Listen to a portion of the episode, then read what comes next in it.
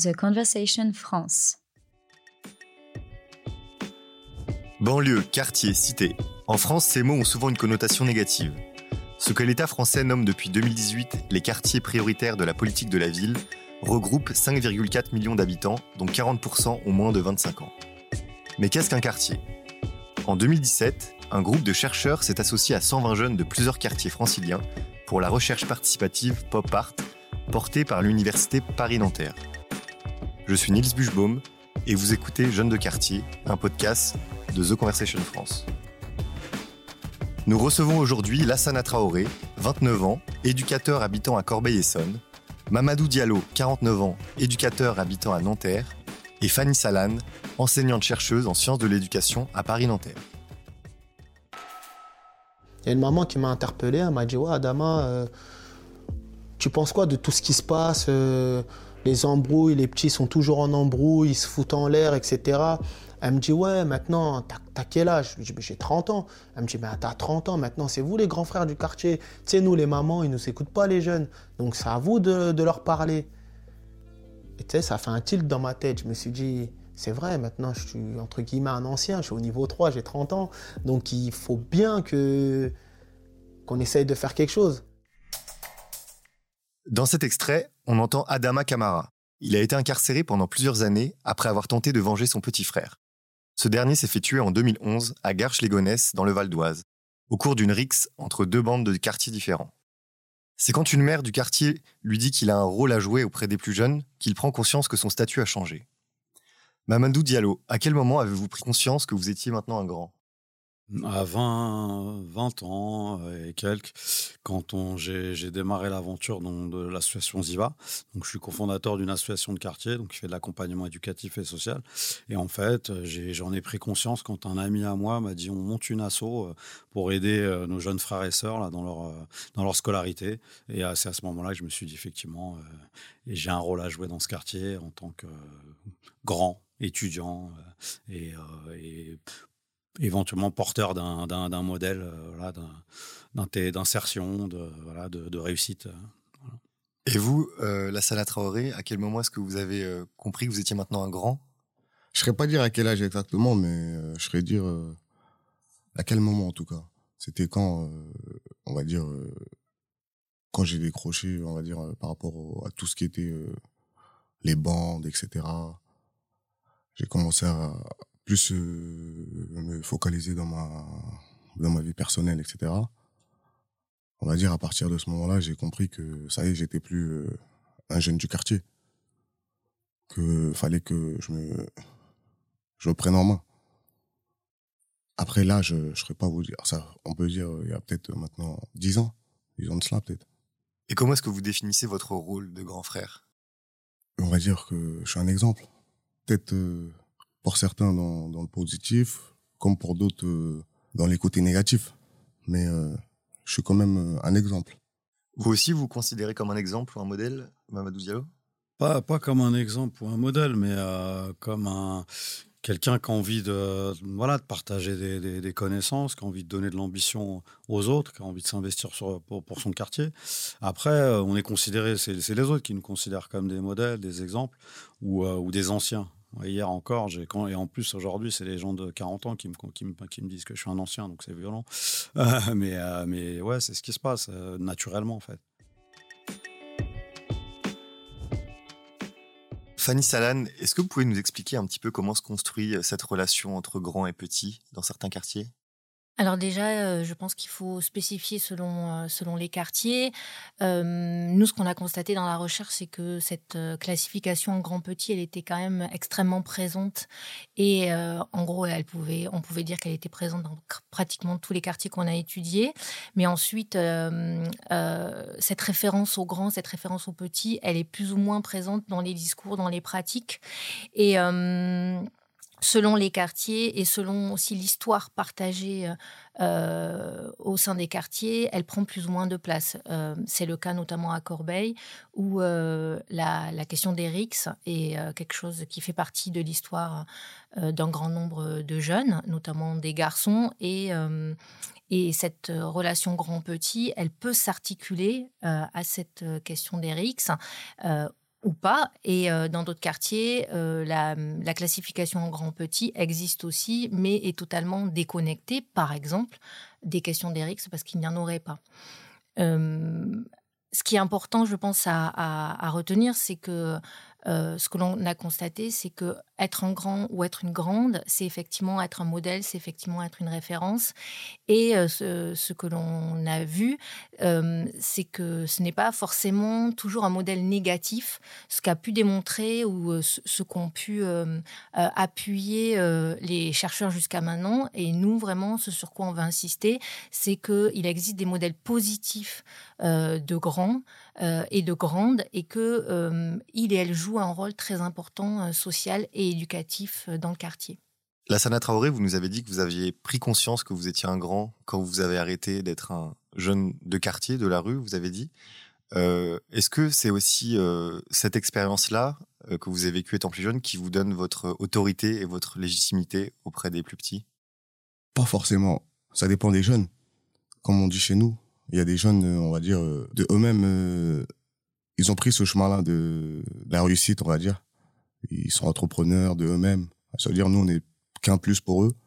Mais euh, pour ceux que on appelle euh, les NIT, par exemple, c'est cela que, on va dire, notre notre expérience va jouer euh, par rapport à eux, dans le sens où quand nous on va leur parler, eux, comme ils sont matrixés, ils sont dans leur délire, bah automatiquement ils vont se dire, oh, c'est un tel qui me dit ça, du coup, je vais je vais je vais aller dans son sens. Peut-être que s'il dit ça, c'est pour mon bien. Or que ça trouve une autre personne va lui dire la même chose, mais il va, va pas forcément comprendre ça de la même manière. Il va se dire, euh, oh, mais c'est qui lui, euh, d'où il vient me parler ou, or quand il va savoir que c'est, euh, on va dire, un grand de son quartier qui, qui est respecté par d'autres gens de son âge, son entourage, on va dire, ses grands frères font confiance à cette personne, bah, automatiquement, les choses, ils se font plus facilement via nous. Et c'est peut-être pour ça que des structures, ils nous appellent, ils appellent souvent les grands frères dans les quartiers maintenant. Vous avez parlé, euh, pour désigner certains jeunes, des NIT. Est-ce que vous pouvez nous expliquer euh, ce que ça signifie? Je me suis permis d'utiliser cette expression parce que, on va dire, euh, avec les structures dans lesquelles avec on travaille, ils utilisent beaucoup ce mot-là pour nous, pour on va dire, et ils nous sollicitent beaucoup pour pour pour accrocher ces jeunes-là. Parce que, comme je vous ai dit, bah, quand eux ils vont vers ces jeunes, ces jeunes-là automatiquement ils sont ils sont renfermés et, nous on arrive à les comprendre. Du coup, quand nous le message quand, leur, quand nous on va le, même message que on va dire la mission locale ils veulent leur passer. Quand nous on va y aller bah ces jeunes là ils vont intercepter ça mais d'une autre manière peut-être. Mais pourtant c'est le même message. Et les NIT ça, ça veut dire quoi euh, le, mot? Les NIT c'est des jeunes qui sont déscolarisés qui sont sont niés à Pôle Emploi et en fait ils sont pas connus de tout ce qui est euh, dans, dans le domaine de l'emploi quoi. Fanny Salan vous voulez intervenir? Oui, je pense que c'est important euh, par rapport à ce que disait la Sana de, comprendre que si ce système grand-petit existe, déjà il, ne s'applique pas à tous. Tous les jeunes n'y rentrent pas dedans et puis certains même le refusent. Donc c'est important aussi euh, de voir ça et que euh, bien évidemment dans, n'importe quel quartier, il y a une partie des jeunes qui font leur vie et ne passent pas par les institutions et réussissent très bien, restent ou s'en vont. Et puis une autre partie euh, rencontre éventuellement des difficultés ponctuelles. Et puis, une toute, petite, toute petite partie euh, euh, a des difficultés plus importantes. Et c'est notamment auprès de, ces jeunes-là que les institutions n'arrivent pas à attraper, que, que certains grands et grandes ont vraiment une place très importante, un rôle très important à jouer dans l'accompagnement, dans, dans la prévention. Et je pense que ce que disait la Sana, la question de l'expérience, quelle qu'elle soit, que ce soit une expérience euh, vue positivement ou négativement, a beaucoup de poids euh, dans la parole que peuvent porter les grands ou les grandes. Je reviens vers vous, Lassana Traoré. Vous avez dit que euh, c'est votre expérience justement de jeunesse qui vous permet d'avoir une forme d'autorité ou de légitimité sur les plus jeunes. Est-ce que ces actes que vous avez faits plus jeunes, ils sont connus dans le quartier? Vous êtes un peu une légende où il y a des histoires qui se racontent Malheureusement, même si c'est peut-être pas voulu de notre part ou etc. Mais on a pris, du temps même à s'en rendre compte. C'est au fil des années, quand des générations et des générations sont passées, que les histoires commencent à ressortir, que même nous, des histoires que nous-mêmes, on va dire, notre cerveau, il, veut repousser peut-être. C'est peut-être ça le vrai fait. Parce qu'en vrai, on n'a pas oublié. C'est juste qu'on essaie d'oublier ces choses-là parce qu'on est devenu de, nouvelles personnes. dans le sens où de notre côté aussi, c'est une manière de nous racheter en tout ce qu'on fait pour les jeunes, etc. C'est, on va dire, on, on veut faire en sorte qu'ils ne passent pas par là où nous on est passé, qu'ils refassent pas les mêmes erreurs. Pour vous aussi, euh, Mamadou Diallo, il y a ce rôle de transmission euh, au sein de votre quartier, euh, des grands vers les petits? Oui, oui, bien sûr. En fait, moi, pour revenir à ce que disait, euh, ce que disait la Sana et Fanny, en fait, les jeunes, ils choisissent leurs leur références. C'est eux qui choisissent, en fait. C'est pas nous. nous, on fait ce qu'on a à faire. on a des exemples ou pas. On a une, on a une, vie, un passé. Et les jeunes, ils choisissent qu'on soit des, des, référents pour eux ou pas, ou des références pour eux ou pas. Et donc, euh, moi, je sais que euh, je peux avoir autant de légitimité avec un jeune qui a, fait 10 ans de prison qu'avec un étudiant qui a, bac, bac plus 10. Euh, parce qu'il il estime que mon parcours mérite voilà, le respect, etc. Que peut-être une forme de continuité, un engagement. Et, ça, tous les profs, des profils différents de grands. Et tous, ils peuvent, peuvent être des références à partir du moment où ils, ont, ils sont choisis par d'autres, par des plus jeunes, comme des, voilà, des points de référence, des points de repère euh, euh, moi, quand j'étais gamin, euh, j'ai jamais, fait de grosses bêtises. J'en ai fait comme tout le monde, mais j'en ai jamais fait de grosses bêtises. Mais on avait des, grands qui, qui, nous impressionnaient par leurs exploits, qui étaient des exploits, voilà, un peu en décalé. Est-ce que votre rôle de grand dans le quartier, c'est d'être aussi dépositaire de la mémoire du quartier sur plusieurs générations, puisque finalement les petits, eux, ont peut-être moins de rapport à ceux qui étaient grands à votre époque? Et donc, est-ce que vous avez ce rôle-là aussi? Oui, bien sûr. Ouais, c'est clair qu'on est, on constitue une mémoire pour, euh, les jeunes. On, euh, on, est en lien avec, en plus, euh, on est dans des quartiers, je ne sais pas comment c'est à Corbeil, mais nous, à Nanterre et au Petit Nanterre en particulier, les gens sont là depuis longtemps sont installés depuis de, trois générations, voire, voire quatre maintenant, euh, depuis les années 50. Euh, donc on est, euh, moi j'ai aussi une grande famille, on est là, ma famille est installée au Petit Nanterre depuis les années 60, donc on est aussi ça, c'est-à-dire que les gens nous voient à travers le, prisme de nos familles aussi, c'est-à-dire de nos oncles, de nos grands frères, petits frères, etc. on a rencontré les parents des, des, jeunes aussi, des fois on était à l'école avec les parents des jeunes avec qui on travaille aujourd'hui, donc pareil, ça aussi, ça, ça donne un euh, quand, euh, des jeunes viennent à Ziva et que leur mère dit mais j'étais à l'école avec Mamadou, euh, bon, ça, pose, ça pose voilà, quelque chose d'une référence, d'une mémoire, d'une continuité. Et ça, donne une assise, effectivement. Et ça, on sait, on sait que c'est une, force. Moi, je sais que notre l'ancrage de, l'association dans le quartier, elle est liée beaucoup à ça. Et, après, elle est, en plus, elle se diffuse. Fanny Salan, est-ce que vous pouvez nous en dire plus sur euh, ces liens euh, et ces histoires du quartier qui se transmettent comme ça et qui recoupent parfois des histoires familiales, des parcours personnels? Oui, je pense que c'est important euh, par rapport à ce que hum, viennent de dire Lassana et Mamadou, d'avoir bien conscience que ça suffit pas déjà d'être une figure du quartier ou d'être un ancien, d'avoir une certaine ancienneté dans le quartier, c'est-à-dire ce qu'on voit bien dans, dans ce qu'ils disent, c'est que c'est l'investissement dans le quartier, c'est la façon dont, euh, on s'occupe euh, des plus petits. Donc on, peut être là depuis longtemps et puis être reconnu en tant qu'ancien, éventuellement être respecté en tant que tel, mais finalement euh, les jeunes ne vont pas en faire vraiment cas. Par contre, ce, qui, est vraiment important, c'est la question de l'investissement, comment on s'investit dans ce quartier. Donc à la fois on transmet la mémoire, sa mémoire, mais à la fois aussi on œuvre ce quartier-là. Et donc je, je pense que c'est vraiment cette articulation qui est importante à saisir dans la, la, légitimité que peut avoir un grand euh, euh, ou une grande. Et puis, euh, il faut pas se leurrer, on a aussi des grands qui peuvent être des mentors négatifs, comme certains peuvent l'être de manière positive. Donc, les, les, petits ne sont pas non plus naïfs par rapport à qui ils veulent suivre à, à un moment donné de leur, de leur trajectoire. Parfois, ils suivent des, des grands qui, les entraînent dans des, expériences plus négatives et, parfois euh, avec l'âge ça peut changer. Ou, euh, mais euh, cette reconnaissance du statut de grand, ce que nous on, peut appeler chez les chercheurs l'administration du respect, elle repose sur le fait d'appartenir au quartier, le fait d'œuvrer pour ce quartier et le fait aussi d'asseoir son statut de grand sur, sur du soutien, sur de l'accompagnement et non pas sur de l'humiliation, ce qu'on a vu dans dans, les entretiens, c'est qu'en grand, qui n'userait euh, que, euh, que de la violence, certains grands peuvent user de formes de violence symbolique et physique sur les petits, et ça peut être compris et ça peut être accepté. Par contre, ça doit forcément s'accompagner de d'un accompagnement qui soit positif, que ce soit sur le plan professionnel, que ce soit sur le plan scolaire, que ce soit dans le lien avec les institutions, que ce soit pour dénouer des situations familiales compliquées, etc.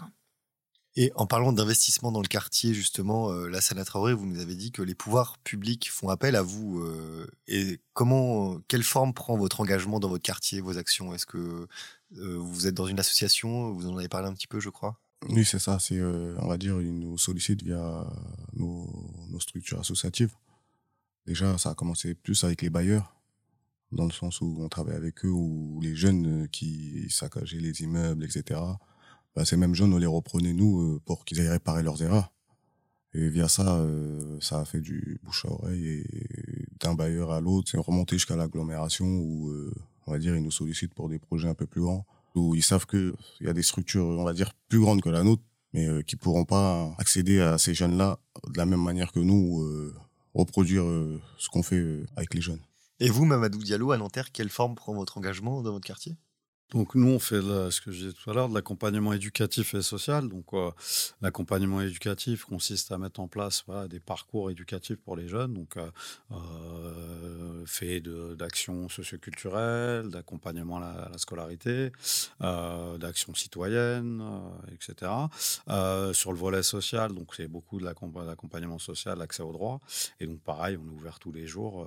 et après, on répond pas aux sollicitations de personnes on a, un projet euh, propre, euh, qui nous est propre, pardon, et qui, est une vision euh, voilà, ambitieuse pour les, pour, les, pour les jeunes et les familles du quartier. Et on travaille en partenariat avec les, pouvoirs publics, avec les institutions, quelles qu'elles soient, mais, mais on, se refuse de, répondre à, des sollicitations. On est, on est ensemble, on travaille ensemble pour les besoins des, habitants du quartier. Donc, bah, on, on, est un certain nombre d'acteurs associatifs, institutionnels, et tous ensemble, on œuvre euh, voilà, pour répondre aux problématiques euh, éducatives et sociales du, territoire. Fanny Salan, on entend euh, que les pouvoirs publics s'appuient beaucoup sur ces grands, justement, au sein d'associations ou pas. D'où est-ce que cela vient? Est-ce que ça existe depuis longtemps? Et quelle forme est-ce que cela peut prendre? Alors je pense que dans, cette sollicitation des grands dans certains territoires, on peut retrouver euh, des restes de la politique des grands frères, qui a été une politique qui a été mise en place pour plusieurs euh, raisons. La première, c'est euh, trouver du travail à des personnes qui étaient en difficulté scolaire, professionnelle, euh, qui étaient peu diplômées et qui étaient en situation euh, d'inactivité. Et puis, euh, c'était aussi un moyen de trouver un levier de pacification sociale dans certains territoires où les pouvoirs publics n'arrivaient pas soit à intervenir, soit à trouver les bons moyens éducatifs euh, et sociaux. Euh, cette politique, elle a été euh, beaucoup décriée pour plusieurs raisons. à la fois, justement, parce que c'était un moyen non pas de s'occuper véritablement des causes des difficultés de ces territoires, que ce soit des difficultés euh, euh, urbaines, euh, sociales, scolaires, mais finalement d'essayer, ce que j'ai dit tout à l'heure, d'acheter la paix sociale.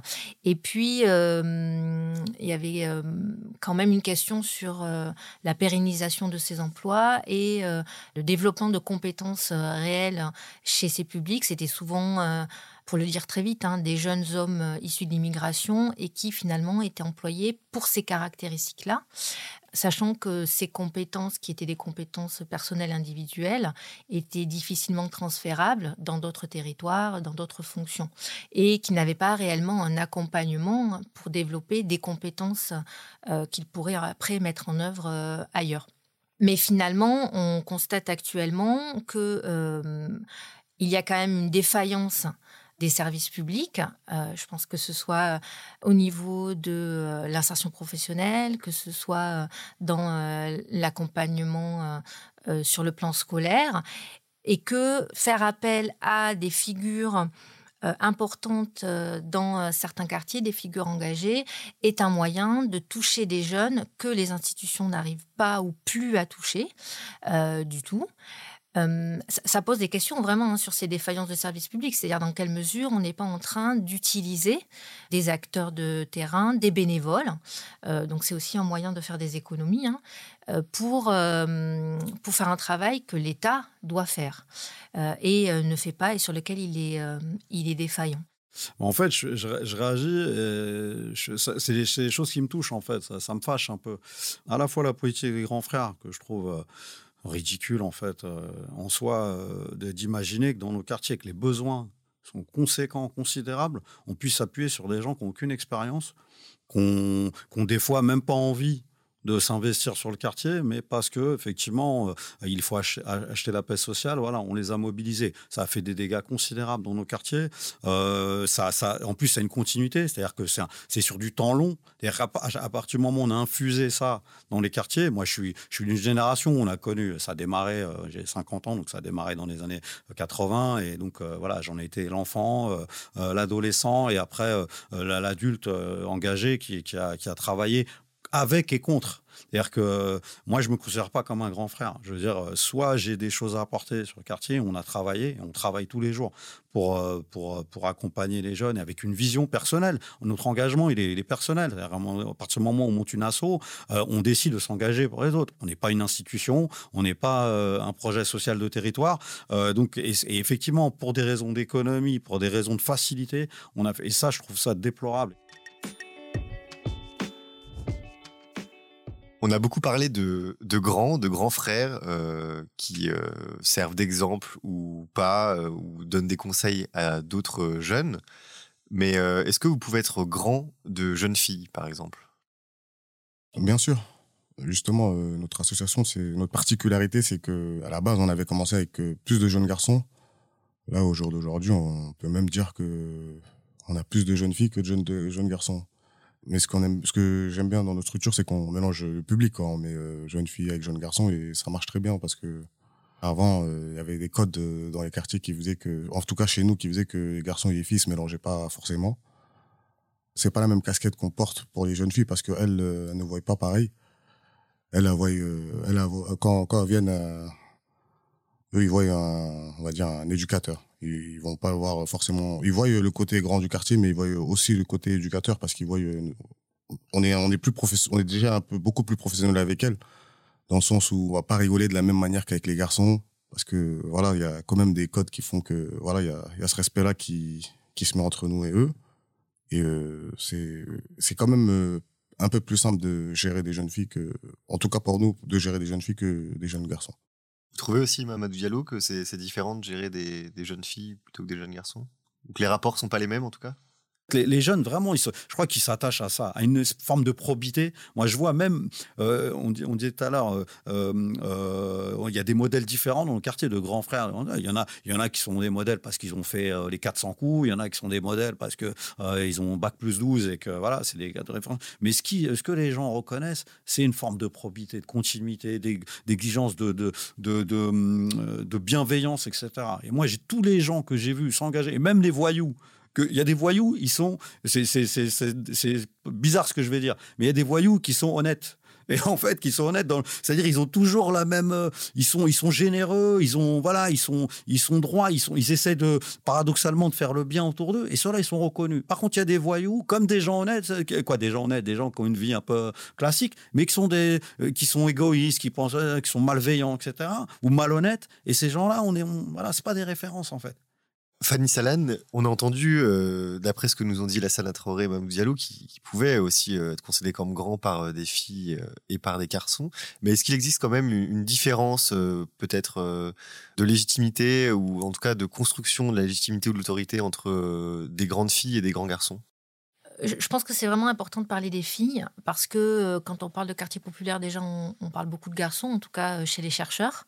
Euh, et parmi les rares chercheurs qui ont travaillé un peu sur ces relations entre les âges, les relations entre pères, entre grands et petits, sans forcément dire nommer grands et petits, on parle essentiellement ou que des garçons.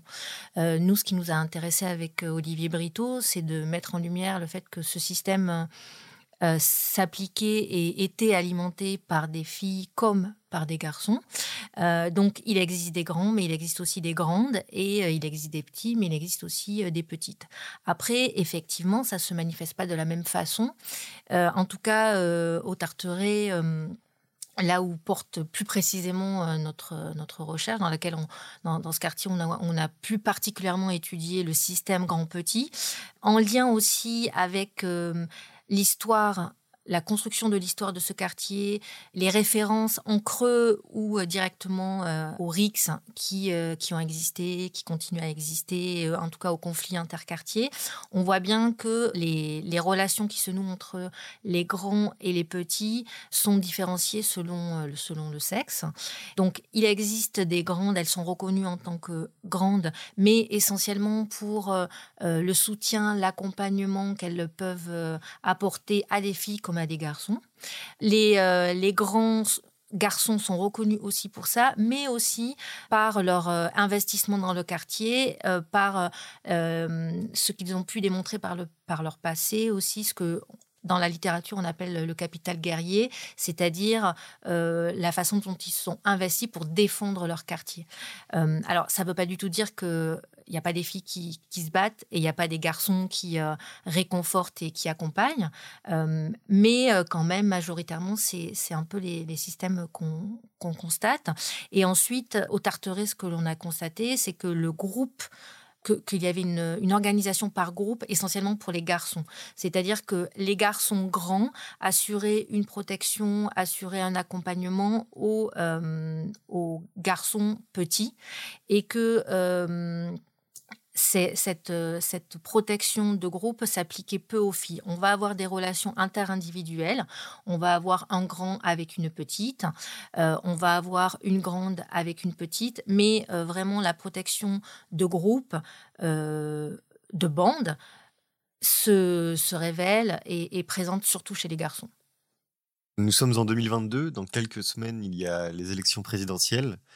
Euh, qu'est-ce que vous attendez euh, de ce nouveau quinquennat, quel que soit le président ou la présidente? Moi, ça fait longtemps que j'ai d'attendre quoi que ce soit d'une présidentielle ou d'un de tel gouvernement. J'en ai vu passer, hein, 30 ans, j'en ai vu passer des politiques de la ville, des machins. Euh, donc sincèrement, je suis plus, euh, je, suis plus là-dedans. Euh, J'espère qu'on n'ira pas dans le pire. Moi, c'est ça qui m'a. En fait, en fait, là, c'est ça, c'est ça la question. C'est en fait, n'allons pas vers des, des, des, charlots qui, qui, voilà, qui sont, qui sont un danger pour notre société. Voilà. Et c'est tout. Mais je veux dire, moi, c'est ma seule, ma, ma seule attente, pardon, elle est là. C'est-à-dire qu'après, j'attends pas que quel que soit le, candidat qui passe, euh, euh, il y ait des changements, euh, voilà, il met des moyens extraordinaires qui soient mis dans là, là où les gens en ont besoin, que ce soit dans les quartiers ou ailleurs. Hein. non, ça, j'ai arrêté d'y croire. C'est dommage. Hein. J'espère que ça, ça, va, ça va bouger. Et vous, la Sana Traoré, qu'est-ce que vous attendez du prochain quinquennat? Franchement, comme il a dit Mamadou, pareil, hein, je m'attends pas à grand chose. La seule chose que je peux dire aux gens, c'est faut se faire entendre, aller voter, que ça soit, même si c'est pour voter blanc, voter quand même. Histoire de dire euh, que vous êtes là, quoi. Merci à vous, Fanny Salan, Lassana Traoré et Mamadou Diallo. Pour en savoir plus, j'invite nos auditeurs à retrouver les travaux du collectif Pop Art sur leur site internet jeunesdequartier.fr et à écouter les autres épisodes du podcast Jeunes de quartier sur The Conversation France.